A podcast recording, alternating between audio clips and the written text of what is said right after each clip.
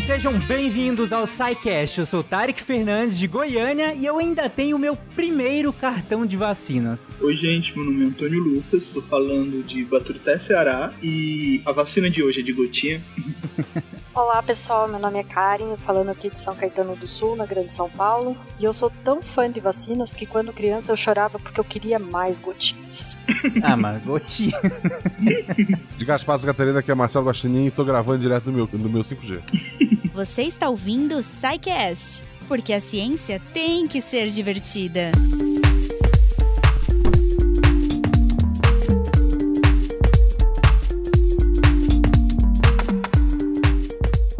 Bom, gente, esse é o segundo episódio do SciCast em parceria com a Pfizer sobre vacinas e desinformação. E nesse episódio nós decidimos falar sobre uh, o nosso Programa Nacional de Imunização e sobre a nossa relação com as vacinas. Até porque é uma coisa que nós falamos muito no SciCast, até no dia a dia, que é como o brasileiro é acostumado com vacina. Com vacina, com campanha de vacinação, com ter o cartão de vacinas para várias situações do dia a dia, né? Seja uma matrícula, às vezes na faculdade, um concurso, uma contratação, vários lugares exigem isso. Tanto que é, essa relação é tão íntima, por assim dizer, que mesmo a gente sob ataque constante de fake news, desinformações e até tentativa de desestruturar as campanhas de vacinação, como aconteceu recentemente na maior crise sanitária da história recente do país, nós ainda assim fomos lá e nos vacinamos. Uma, duas, três, até quatro doses de vacina vacina. Porém, nem tudo são flores, como nós vamos falar ao longo desse episódio. Mas para começar, gente, eu queria começar quando que começa a história dos brasileiros com as vacinas. Atualmente pega pelo braço,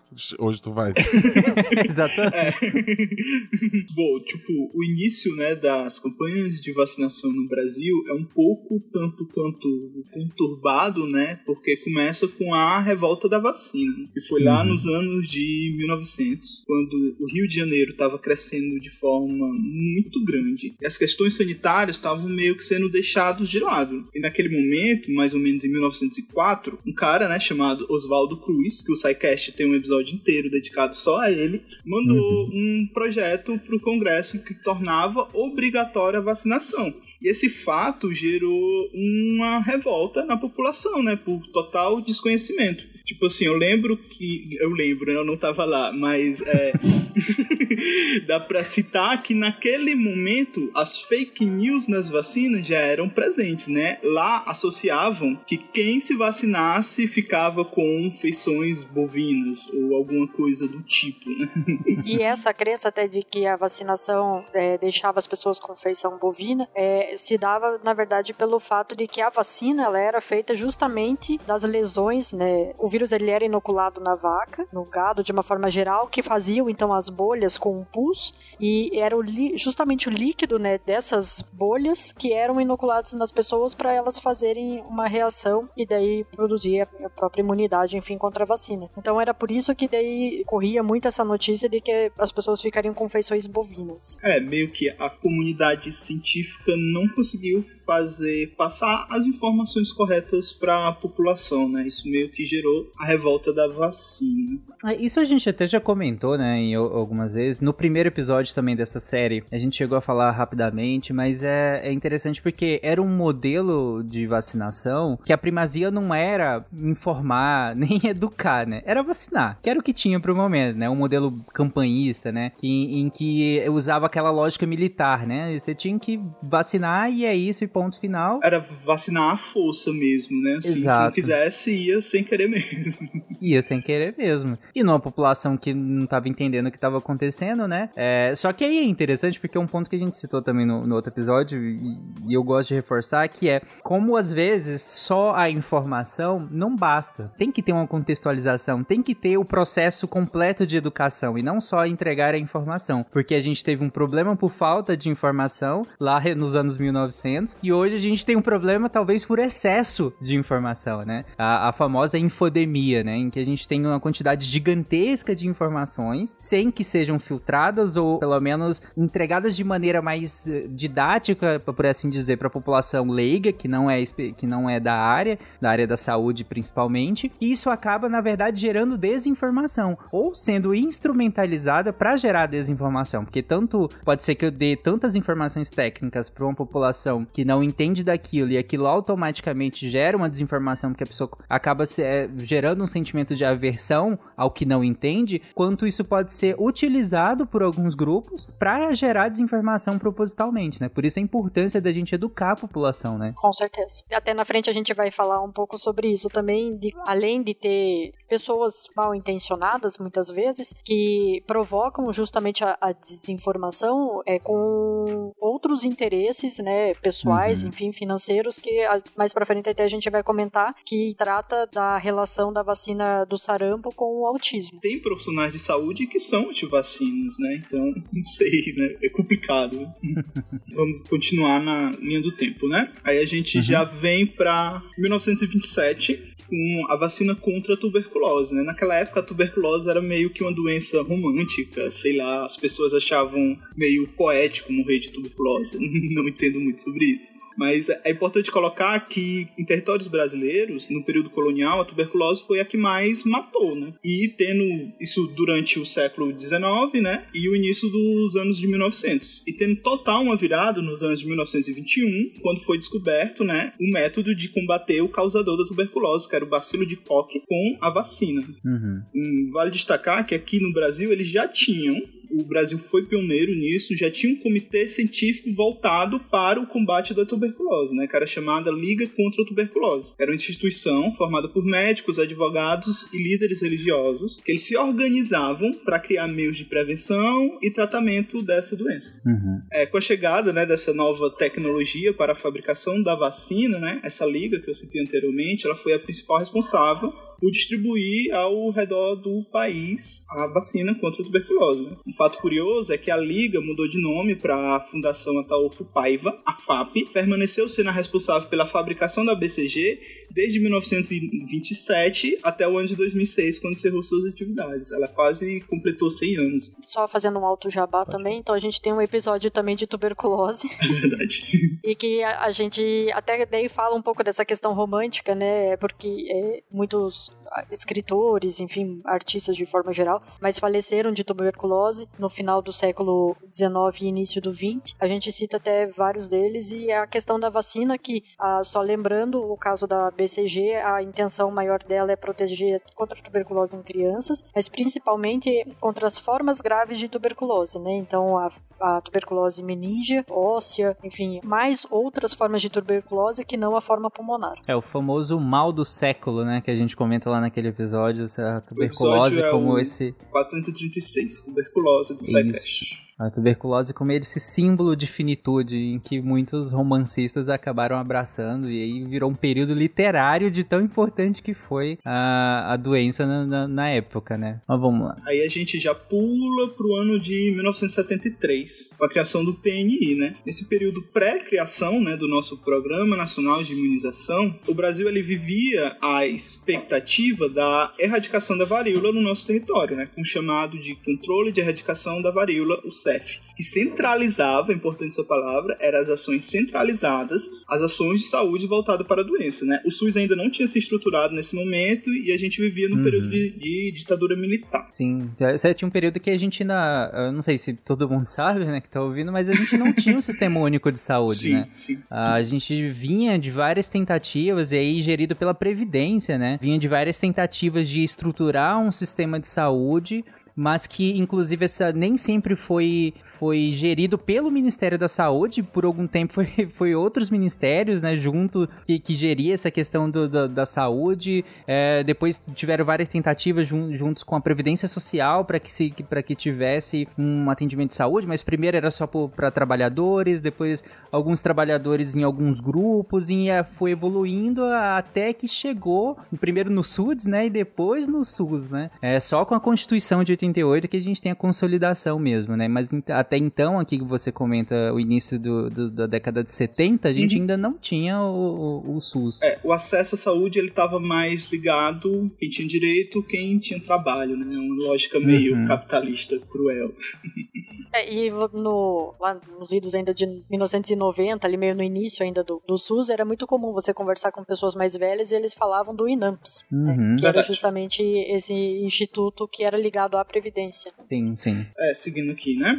Aí foi pelo CEF, né? Que é o Centro de Erradicação da Varíola, que coordenou as ações de vacinação em todo o território nacional. E isso era a responsabilidade das secretarias estaduais notificar e investigar os casos suspeitos, né? E faziam a intitulada vacinação de bloqueio. Ou seja, né? Vacinava todos os que tiveram contato com uma pessoa doente. E já uhum. nessa época começou a ser exigido, né? Que as crianças, ao se matricularem nas escolas, tivessem o comprovante dessa vacinação. Sim. É, e só fazendo paralelo, né, com o que a gente tem hoje da vacinação de bloqueio. Uhum. Hoje a gente faz ainda isso, né, não com a varíola, mais, óbvio, mas é com várias outras doenças. Então a gente tem vacinação de bloqueio em casos de sarampo, é, eventualmente até com casos de varicela, dependendo da população, a gente faz essa vacinação de bloqueio também. E aí, só, só para explicar, essa vacinação de bloqueio seria vacinar a população de uma área específica para conter a disseminação de um surto que começou ali, no caso, né? Isso, é quando você tem, não no, tanto no caso do, do sarampo, mas da varicela,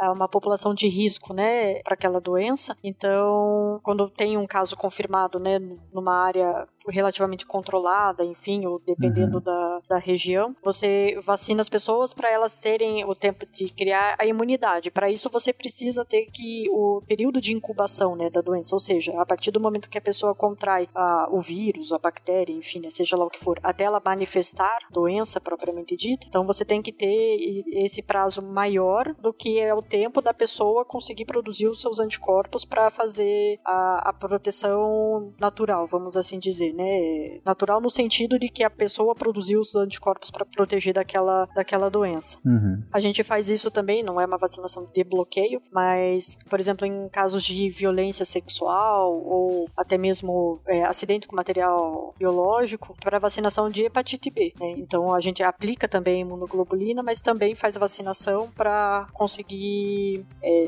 impedir, né, ou tentar impedir que a pessoa acabe desenvolvendo doença pelo vírus da hepatite B. Uhum. Zé Gotinha mora no posto de saúde, dentro da geladeira. Amigo das crianças, é um lutador incansável contra o perna de pau, o monstro da paralisia infantil seguindo aqui, né? Entre as ações orientadas, né, nessa época pelo Ministério da Saúde, é, mobilizava esforços nacionais no desenvolvimento de estratégias de vacinação em massa, além do apoio da produção do controle de vacinas, né, antivaríolica, e introduzia a aplicação dos então recentes conceitos de vigilância epidemiológica e estabelecia mecanismos de avaliação do programa. E essa lógica, ela foi fundamental para a criação do Programa Nacional de Imunização, isso já em 1973, mesmo ano no qual o Brasil Brasil recebeu o, a certificação de erradicação da vacina. E aí depois, o, o, nesse caso é interessante porque o PNI é criado, como a gente já comentou, antes do SUS, né? Ele vai ser inserido no SUS depois, né? O PNI, nesse ano de 2022, ele completa 49 anos de idade, né? Quase 50 e sendo considerado Sim. um dos maiores programas de vacinação do mundo. Hoje, ele tem disponível 15 vacinas para criança, 9 para adolescentes, 5 para adultos, né? E idosos. Uhum. E aí, mais importante, todos gratuitos Exatamente. e pensados dentro de um programa de imunização. Não é que disponibiliza a vacina. Ele é pensado dentro de um programa de imunização e disponibilizado gratuitamente pelo SUS. Né? E aí, cabe lembrar que o PNI ele não, não fala apenas das vacinas, né, do calendário vacinal que a gente tem nas UBSs, enfim, mas ele rege também vacinas é, especiais, né, vamos assim dizer, né, os imunobiológicos especiais que são para populações de risco, né? Então a gente tem algumas vacinas que é, eventualmente fora de uma determinada faixa etária ou até para dependendo da situação, que populações que têm uma maior propensão a fazer uma doença grave, né, por aquela uhum. determinada doença. Então nos CRIs, que são os Centros de Referência de Imunobiológicos Especiais, o SUS também fornece essas vacinas para essas populações. E além disso, o, o PNI, né, faz parte do PNI e dentro dos CRIs também a gente tem os soros, né, são as imunoglobulinas, então tem as, o soro antiofídico, as imunoglobulinas, igual eu comentei que a gente tem né, para hepatite B, a gente tem também para varicela, para diversas outras doenças, e tudo isso está sob o guarda-chuva do PNI. Uhum. Só para deixar claro, na vacina, a gente, como a gente, a gente até comentou um,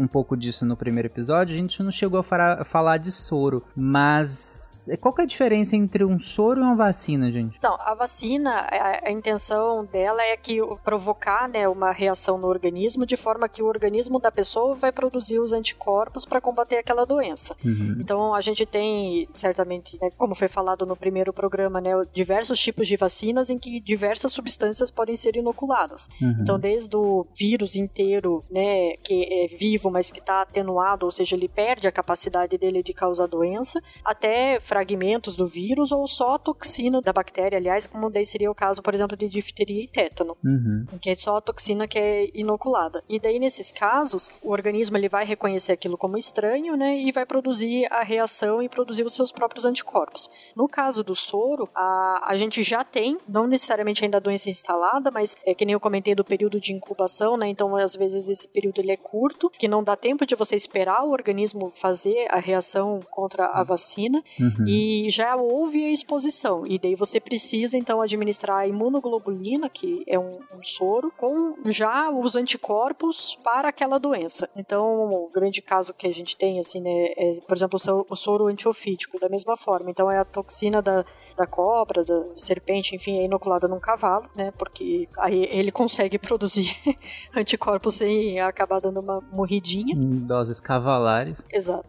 e daí esse, essa imunoglobulina, então, ela é filtrada, né, do sangue do cavalo e daí é injetada, né, no, no humano que foi eventualmente picado por uma cobra venenosa para impedir que ele acabe ou diminuindo, né, as consequências de uma picada que ele acabou tendo eventualmente por uma, uma cobra venenosa. E da uhum. mesma forma, daí a gente tem então com as outras doenças. Então a gente tem a imunoglobulina de varicela, que a gente pode fazer em gestantes ou numa, é, em prematuros, eventualmente, né, num caso que teve numa UTI neonatal. Então você pode administrar essa imunoglobulina nas outras crianças para impedir que crianças que são prematuras eventualmente desenvolvam uma doença grave pela varicela. E a gente tem isso para várias outras doenças. E quem rege tudo isso, então, é o PNI. Beleza. Gente, vocês comentaram do PNI do, do, do, início, inclusive, do SUS. E, e, quando a gente fala de vacina, PNI, SUS, uma das primeiras coisas que me vem à cabeça é o Zé Gotinha. Quando que a gente criou o Zé Gotinha? Que eu acho um, uma criação sensacional, assim. Maravilhoso. eu, eu, ia no, eu ia tomar vacina porque eu tinha o Zé Gotinha. É. Não, é, cara, eu acho é muito bom, né? É um case de comunicação impressionante em saúde. É, é importante a gente contextualizar que antes do, da criação do Zé Gotinha, isso no ano de 85, e também antes da criação do SUS, o Zé Gotinha veio antes do SUS, as campanhas de vacinação ainda tinham essa coisa que você falou, né, que é uma meio militar, entendeu? Tipo, chegava lá, a, a sala de vacinação era um monte de caixas empilhadas, e crianças chorando, e pais escondendo crianças, era um negócio, assim, bem de filme de terror mesmo.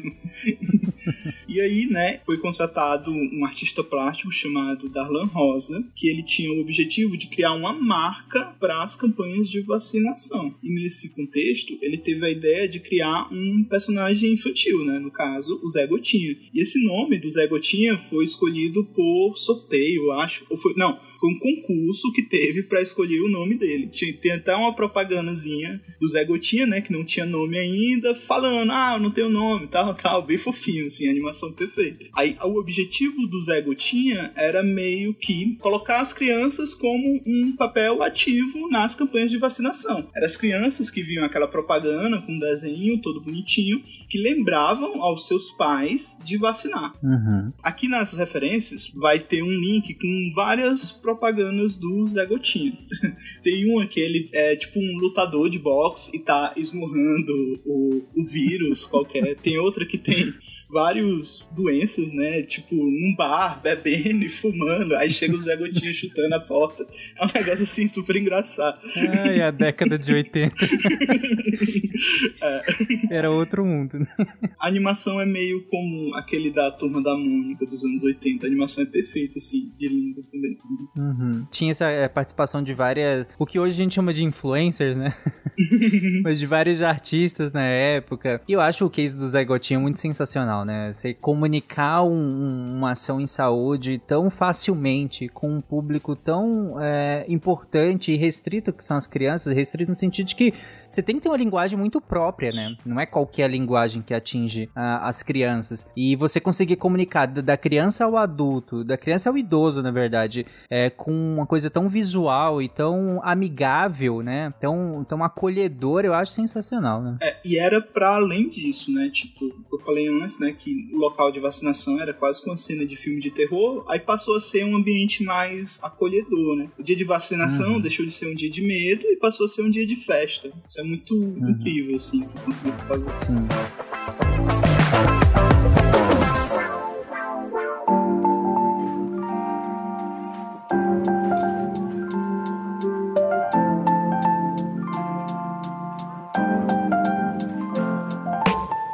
A gente fez uma breve aqui, retrospectiva em relação ao PNI, em relação a alguns programas em que estruturam o PNI, que depois vai ser adicionado ao SUS. E aí eu queria que a gente entrasse agora em algumas doenças que tanto foram importantes para que o programa fosse evoluído, né, para que fosse estruturado esse programa ao longo da, da história até hoje. Algumas doenças que foram bem importantes nesse sentido.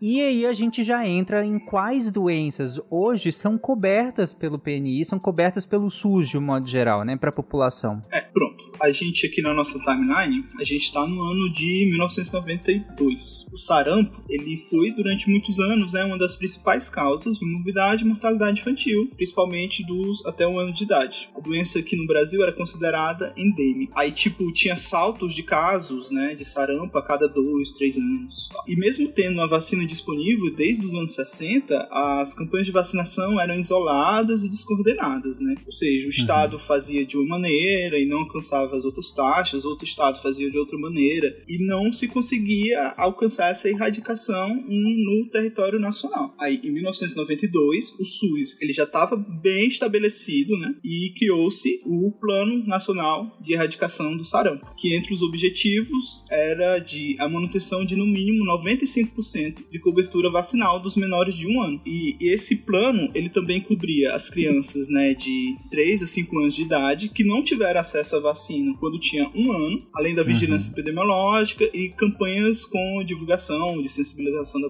da população em relação ao sarampo. Na verdade, o mais adequado é falar eliminação ao invés de erradicação. Então, o correto seria certificado de eliminação. Aí, em 1995, houve uma substituição da vacina do sarampo para a vacina tríplice viral, né? Que nesse caso já era uma vacina que cobria três três outras doenças, que no caso era sarampo, cachumba e rubéola. E essa tá disponível até hoje, né? É, essa é até hoje. O Brasil ele foi bem sucedido, né, no embate contra o sarampo e os resultados foram percebidos logo nos primeiros anos das, das campanhas de vacinação, né, tendo uma diminuição considerável de óbitos, tivemos a taxa de vacinação contra o sarampo superior a 95%. Em 2016 recebemos o certificado de erradicação da doença graças à vacinação do PNI. Uma outra doença que foi bem importante, e aí é, é impossível não, não fazer, como o Antônio colocou, é impossível não fazer uma correlação com o sucesso que nós tivemos lá na campanha de 2010 da H1N1, do vírus influenza, com a campanha de vacinação e como nós conseguimos abordar aquela, aquela epidemia,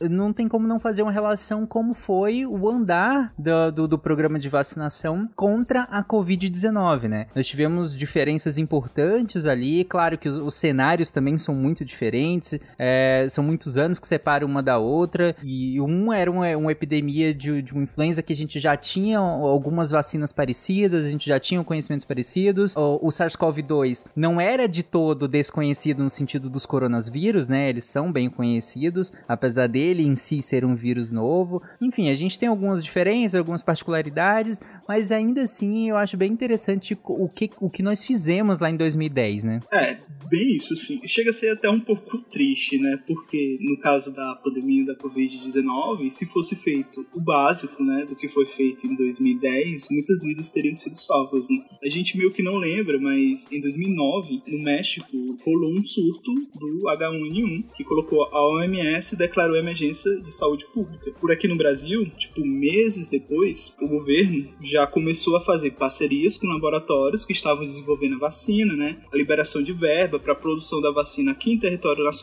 além de propagandas que tinham como objetivo de desmentir boatos de que essas novas vacinas causavam doenças. Aí no ano seguinte, isso no caso de 2010, o Brasil, por meio da PNI, conseguiu vacinar em três meses mais de 92 milhões de pessoas. Cara, é muita gente, né? 92 milhões de pessoas em três meses. H1N1 é interessante porque o que foi feito de educação, eu acho que foi muito legal, cara. Eu lembro que foi nesse período que começou a ter álcool em gel em tudo quanto é lugar, né?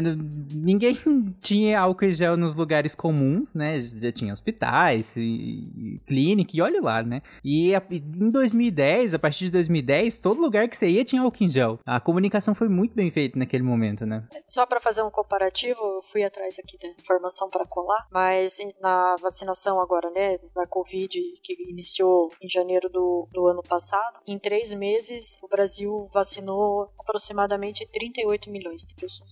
38,5. Uhum. Nos mesmos três meses que lá na época do H1N1 foram 92 milhões de pessoas vacinadas. Uhum. É discrepante, né? Lembrando até, assim, só fazendo também um paralelo, que na verdade a gente também não, não era tanto por falta de vontade de vacinar na Covid que a gente teve só esses, só, né, um só entre aspas até, assim, né, mas 38 milhões de pessoas vacinadas. É porque na verdade foi feito, né, claro, de acordo com grupos de risco, então aqueles que tinham maior risco foram privilegiados é, corretamente, mas é, não tinha, na verdade, era vacina suficiente para vacinar mais pessoas, né, porque a gente até discutiu muito a questão do sommelier de vacinas, né, que as pessoas queriam até escolher, enfim, Sim. e boa parte das pessoas falando que o que importava era ter vacina, independente da tecnologia que fosse. Uhum. Então foi muito mais até por falta de insumos do que por falta de vontade. Foi uma loucura isso. Sim. Vocês lembram que, tipo, ah não, tal vacina tem 93% de eficácia. Ah não, a outra vacina é melhor porque tem 96%. Era uma loucura, assim. Parece meio ridículo, né? Quando a gente coloca um pouco de perspectiva. Bom, gente, para finalizar o episódio, vamos destacar aqui quais são as vacinas que a gente tem disponível no SUS, né, falando de modo geral, para a população, como que a gente compõe esse cartão de vacina, aquele meu cartão que tá todo surrado, vermelhinho, que eu tinha desde pequenininho que eu tenho ele. O meu era branco. Era branco, o meu é vermelho. Branco. É, eu acho que o meu, o meu é azulzinho, tá? O meu é verde. E, e quando se abre, tem aquela curva que o pediatra vai marcando, né? Pra, pra, pra ver crescimento, peso, essas coisas. é bem antigo. É, mas eu- eu- o- o- quais são as vacinas que tem ali? E o que que tem da época de quando eu nasci pra cá? São as mesmas vacinas? O que que a gente tem naquele cartão ali? E aí a gente finaliza o episódio falando do, do impacto justamente de- de- dessas vacinas na população brasileira. O calendário ele vai va- variar de acordo com a idade. Então, que a gente tem um maior número de vacinas, né? Parece até meio óbvio, né? Mas são para as crianças, em que as crianças basicamente têm vacinas quase que todo o mês, né? No primeiro ano de vida. E o PNI ele aborda né, as vacinas obrigatórias, né? Em cada faixa etária e as vacinas que estão disponíveis no SUS. É, sejam elas né, do PNI, né, dessa vacinação de rotina que a gente tem, né, como as especiais que eu comentei antes, que estão disponíveis nos CRIs para populações específicas.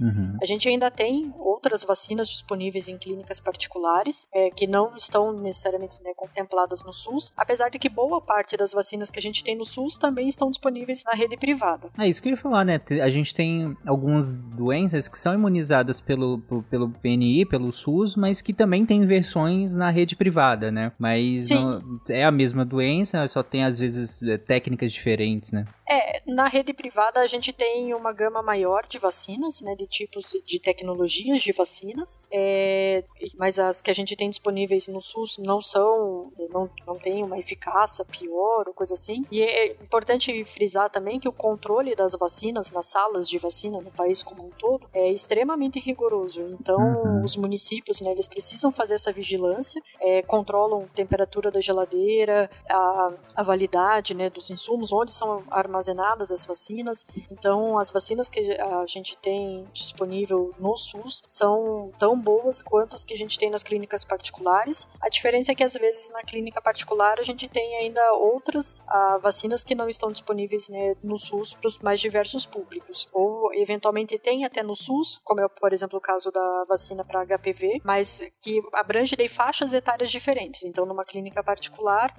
homens e mulheres, enfim, né, com até 45 anos podem tomar a vacina para HPV, enquanto no SUS isso está restrito basicamente na rotina, né, para as crianças e pré-adolescentes ali, ou então na população específica, daí que tem HIV, nos CRIs, aí a gente tem sim essa vacinação sendo estendida até os 45 anos. Uhum. E no total, então, dos imunobiológicos, né, que são distribuídos, são 48 imunobiológicos entre vacinas e soros, né, que nem a gente tinha falado antes da diferença entre os dois. E hoje, então, no PNI a gente tem várias doenças que são contempladas, né, então a tuberculose com a BCG, né, que nem o Antônio tinha comentado antes, a hepatite B, rotavírus, hemófilos, influenza, a poliomielite, é, a DTP, né, que é a tríplice bacteriana, que daí é para proteção contra difteria, tétano e coqueluche, né, que é o pertussis, uhum. pneumococo, meningococo, né, inclusive a gente teve né, recente aí o surto, né, uma epidemia de meningite meningocócica, né, aqui no município de São Paulo, hepatite A, varicela, a febre amarela, né, que a gente também teve epidemia de febre amarela em 2019, que daí a vacinação passou a ser obrigatória quase que no território nacional inteiro, a tríplice viral, que é sarampo, cachumba e rubéola, que o Antônio também tinha comentado, HPV e influenza. Essas são as que estão contempladas nas mais diferentes faixas etárias ah, dentro do PNI. Qual é a vacina que fica a marquinha no braço? A gente tem a vacina que hoje, né, deixa a marquinha no braço ainda é a BCG, mas a, a da varíola também deixava a marquinha no braço. Uhum. mas a, o que a gente tem hoje que deixa a marca no braço é a BCG. E o que a gente tem então é que várias vacinas elas são combinadas, né? Então não necessariamente é, cada vez que a criança vai até a, a sala de vacina, ela toma para uma única doença ou várias picadas, porque cada picada é uma vacina diferente. A gente tem muitas vacinas que são combinadas para justamente proteger contra várias doenças numa única administração. Então, tem o exemplo né, da tríplice viral, mas a gente tem a tetraviral, né? Então, que é sarampo, cachumba e rubéola, combinada com a varicela, uhum. né? Que daí deve ser aplicada, então, aos 15 meses na criança. Além disso, a gente tem a pentavalente, que daí é um, um combo, enfim, de hemófilos, as toxinas, né? De difteria, tétano e daí a, a componente pertussis, mais a hepatite B, que também é para ser aplicada, então, aos 2, 4 e 6 meses. E a gente tem ainda aquela aquelas vacinas que, apesar de ser parecer né, um único agente, como é o caso do pneumococo do meningococo, na verdade é, protege contra diversos sorogrupos ou sorotipos, enfim, do mesmo agente. Então, a gente tem a meningo a ACWY,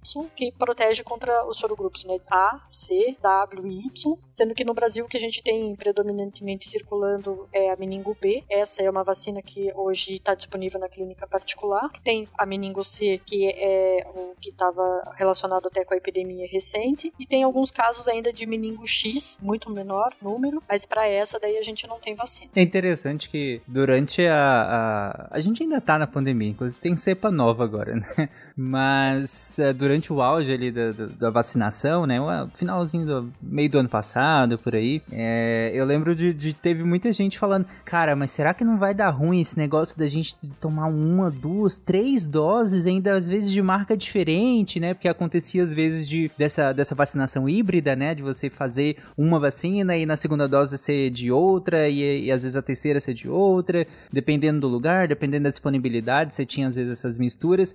Aí eu ficava pensando, gente, vocês tomaram 3, 4, 5, 6 patógenos diferentes quando criança, às vezes na mesma vacina, e tá reclamando agora de tomar duas, três doses de vacina. Vocês tomaram muito suco que não sabe a procedência, gente, pelo amor de Deus. Quantas vezes deram um copo com água colorida e tu tomou nessa vida? É pra reclamar agora de vacina?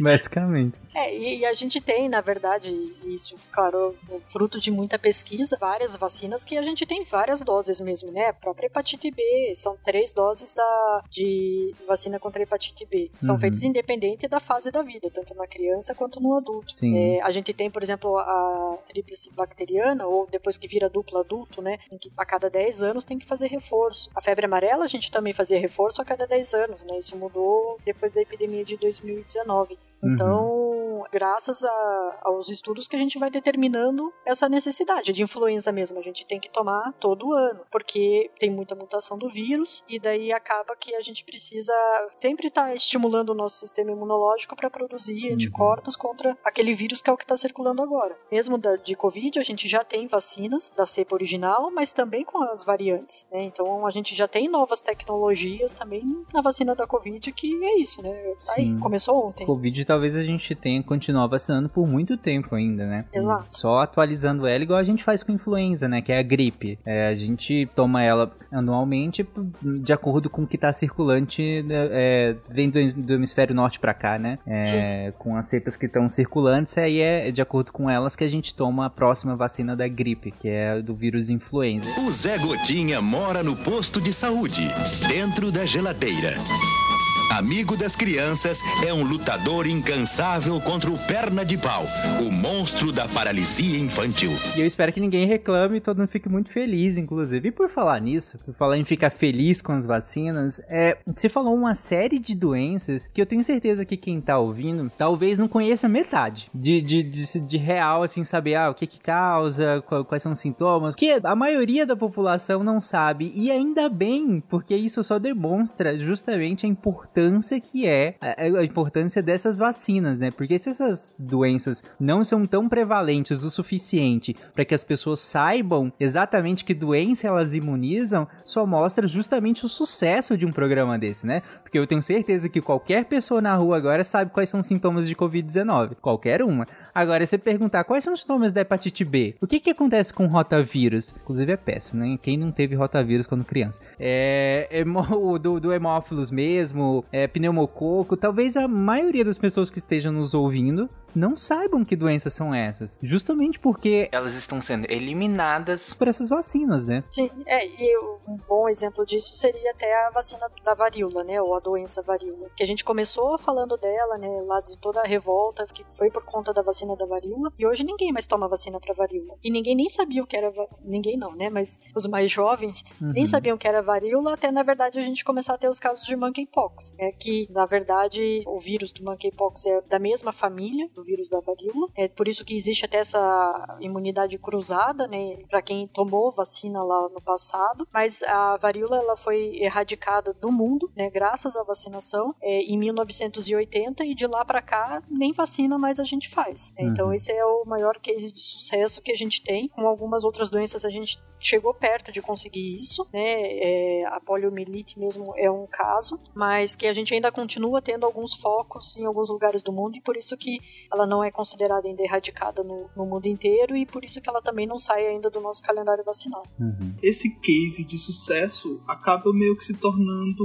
uma armadilha, porque, tipo assim, né, como essas doenças já não estão mais entre a gente, algumas delas, as pessoas acham que não precisa se vacinar, então meio que colocam, tipo assim, não, nosso sistema imunológico meio que evoluiu e não precisa mais da vacina, ou alguma coisa assim. Por isso que a comunicação, né, a educação em saúde tem que estar sempre atenta e se atualizando a isso. Porque eu vejo muita gente, tipo, achando que tomar a quarta dose da vacina da Covid é uma besteira. E isso é muito comum. É, sim. Uma discussão que se tinha muito há uns, sei lá, 15 anos atrás, talvez, era de que o jovem, ele, por não ter mais contato com, com pessoas é, com HIV, né, não, t- não tinha aquela mais. Não via artistas como foi o Cazuza, como foi o, o Renato Russo, né? Uhum. Que elas iam come- o jovem ia começar a transar loucamente sem camisinha. Mas graças a Deus veio a Netflix, ninguém mais tá transando mesmo.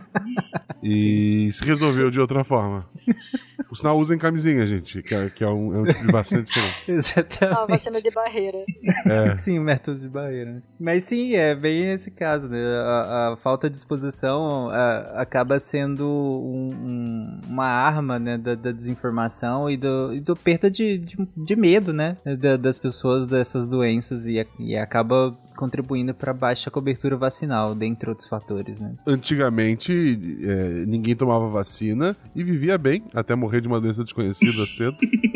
Sim. Com certeza. Por falar nisso, né, de, de até morrer de uma doença desconhecida cedo e que morria de fato cedo de muitas doenças diversas que inclusive nós comentamos aqui que hoje não, não nos fazem mais medo, mas por muito tempo nos fez pela falta de vacinas. Tem uma tem uma fake news news. A gente chama hoje tudo de fake news, né? Pra englobar tudo num pacote só. Mas tem uma fake news que falava que, que na real, a, a expectativa de vida da população, e aí pensando até na brasileira de, de maneira mais particular, mas no mundo todo também, teria melhorado muito pelas condições de vida, né, de modo geral, que melhoraram, né, incontestavelmente, e não necessariamente pelas vacinas. E eu até entendo para algumas doenças que tem uma, uma correlação muito grande com o ambiente, né, com o, você melhorar, colocar um saneamento básico, você tem de fato, você tem a erradicação de muitas doenças, algumas delas vacináveis e tal.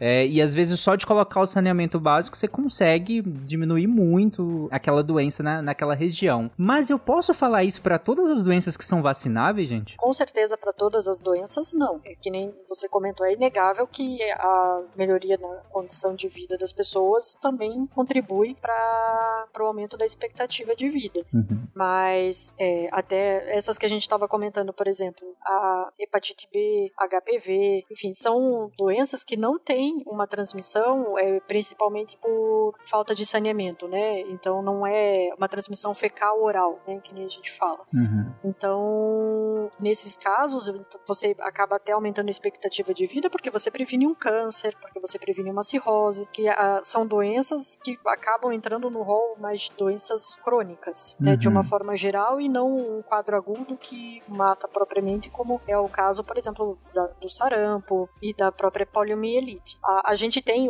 claro, vários outros fatores que também contribuem para o aumento da expectativa de vida. Um deles também é o uso de antimicrobianos, né? Então, o, hoje a gente eventualmente daí se pega uma doença tem com que tratar. Lá no início do século XX a gente não tinha essa opção, mas sem dúvida que a, a vacina ela foi um tem uma enorme parcela de contribuição para a melhoria da, da, expectativa de vida no mundo como um todo. Uhum. É, os antimicrobianos, com certeza, os antibióticos é incontestável também, né? A importância deles para a expectativa de vida. É uma simples infecção você poderia morrer e depois você consegue tratar. Mas as vacinas, elas ainda têm um campo de atuação ainda maior, né? Porque ainda funciona para bactérias, para vírus, que o antibiótico não vai é, funcionar para vírus, ao contrário do que muita gente. gente falou ao longo de toda a pandemia, né? Você não toma antibióticos para doenças virais. Vírus é outra coisa, bactéria é uma coisa, vírus é outra. Mas a gente ainda tem, na verdade, aquelas que nem um medicamento para usar a gente tem, que é o que uhum. a gente uhum. viveu com o Covid também até pouco tempo, né? A gente começa a ter algumas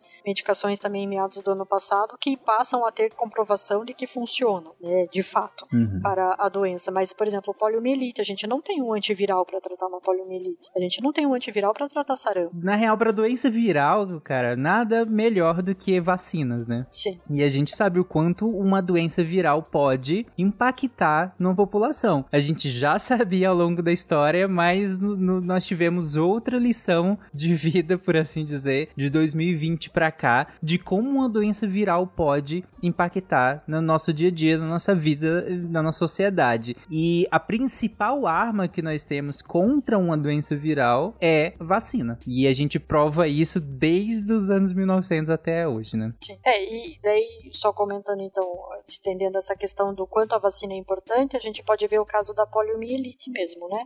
Que é, para a gente conseguir uma boa cobertura, para conseguir erradicar a doença, a gente precisa, assim como o sarampo, atingir pelo menos 95% de cobertura vacinal. E hoje, o que a gente tem, segundo os dados do Ministério da Saúde, é que a cobertura está próxima a 52%. Uhum. E a gente teve recentemente, então, um caso de uma criança que teve uma paralisia flácida aguda, né? não dá para dizer que foi um quadro de poliomielite, mas a apresentação foi muito similar, né, no Pará, em que, na verdade, a criança ela tomou dei direto a gotinha, né, sem ter tomado as três primeiras doses que são do vírus inativado, que daí é, é a vacina injetável. Né? E daí a vacina a gotinha, ela é de vírus vivo atenuado. Então ela tem uma chance maior, ainda que seja muito pequena, de causar uma doença parecida com a poliomielite. E como ela tem, a gente teve essa falha de, da vacinação porque a criança deveria ter tomado a inativada antes, ela teve esse quadro similar, mas que ainda não ficou comprovado é, se é do vírus vacinal mesmo. Cabe lembrar que no Brasil, o último caso que a gente teve de poliomielite foi na Paraíba em 1989. Em 94, né, junto com as Américas, a gente recebeu o certificado de erradicação da doença, né, mas a gente mantém ainda a vacinação porque a gente ainda tem alguns países que continuam tendo a circulação do, do vírus da poliomielite, né, como o caso, por exemplo, do Afeganistão, do Paquistão e a Nigéria, apesar da Nigéria ter tido o último caso em 2016. E outra doença que a gente teve também que foi erradicada, né, foi dado o certificado de erradicação graças à vacina, foi o sarampo. Na verdade, o mais adequado é falar eliminação ao invés de erradicação. Então, o correto seria certificado de eliminação. É, mas infelizmente a gente recebeu o certificado em 2016 e em 2019 a gente perdeu já o certificado porque a gente passou a ter já uma circulação sustentada do vírus por, pelo prazo de um ano. E o que contribuiu também com a baixa cobertura vacinal nesse caso? Aí foi um artigo publicado numa grande revista que é a Lancet, é, que relacionava então a vacina com os casos de autismo lá no Reino Unido. Isso foi bizarro, né? A gente comentou um pouco no primeiro episódio também. Isso. Que foi um estudo muito pequeno, eram só 12 crianças avaliadas. Depois o mundo passou a estudar para ver se achava uma relação. E daí tem um estudo grande nos Estados Unidos, que é, é o, acho que o maior deles, com 95 mil crianças que não conseguiu encontrar relação nenhuma entre a vacina e o autismo. E no final das contas, um jornalista investigativo foi atrás da história e descobriu que, na verdade, o médico que publicou esse artigo na revista tinha conflitos de interesse com advogados que tinham questões com a indústria farmacêutica e, e daí esse médico, tanto que ele foi proibido depois de exercer a medicina no Reino Unido, né, e a Lancet teve que se retratar falando que as conclusões do estudo que tinham sido publicados na verdade eram falsas. Mas até hoje a gente escuta muita gente falando da questão da vacina do sarampo com os casos de autismo. Uhum. Eu acho assim que eu, eu não, não, é, não sei se é no Brasil todo, mas grande parte, é, não sei se é óbvio para todo mundo, mas o é, escola do fundamental exige carteira de vacinação em dia das crianças para poder fazer a matrícula, senão a matrícula não é feita. Pelo menos é, os colégios que, que eu tive contato, que e, e, eu sei de outros pelo Brasil, isso já incentiva a família de que para a matrícula, na, na, relação de documentos, tá um papelzinho da, do posto de saúde dizendo que a criança está em dia com as vacinas e se não uhum. tiver, ela tem que regularizar tudo. Isso já ajuda bastante nisso. E o pessoal achando que passaporte vacinal, comprovação de vacina era coisa moderna, né? Não, o, Santa Catarina tem uma, uma lei há muito, muito tempo de mulher para fazer até faculdade, ela precisa ter a vacina da rubéola. Eu sei que eu faço matrícula, ela tem que apresentar um só da rubéola, nenhuma outra. Ela tem que apresentar que ela tomou a vacina da rubéola. E só para mulher. É, assim, é sempre legal que a gente tem aquela planilha para o checklist dos documentos, tá? Meninos, é, certificado militar e as meninas a vacinação. É, porque daí existe o risco, e daí fazendo auto jabá de um outro podcast nosso que é de infecções congênitas, uhum. que a, a rubéola é conta daí também do risco de se ela vir a engravidar e ter rubéola também durante a gestação, aí o bebê, né, enfim, a criança pode ter malformação, na verdade ela pode até sofrer um aborto, uhum. enfim, por conta da, da rubéola. É, essa é uma lei estadual, essa no Insta Catarina, se você fazer uma matrícula, você, a, a, no caso da mulher, precisa da rubéola em dia. Fica aí a dica para os ouvintes que moram em Santa Catarina. Isso. É. Ou fica a dica pros outros estados, né? Mas no resto do país também. É.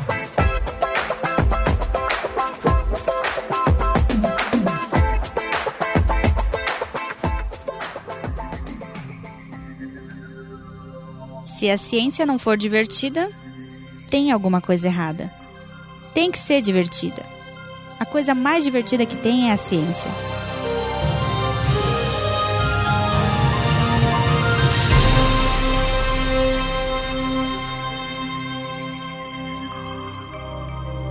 Este programa foi produzido por Mentes Deviantes.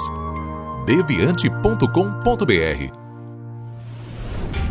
Este programa foi editado por Tapcast. Edições e produções de podcast.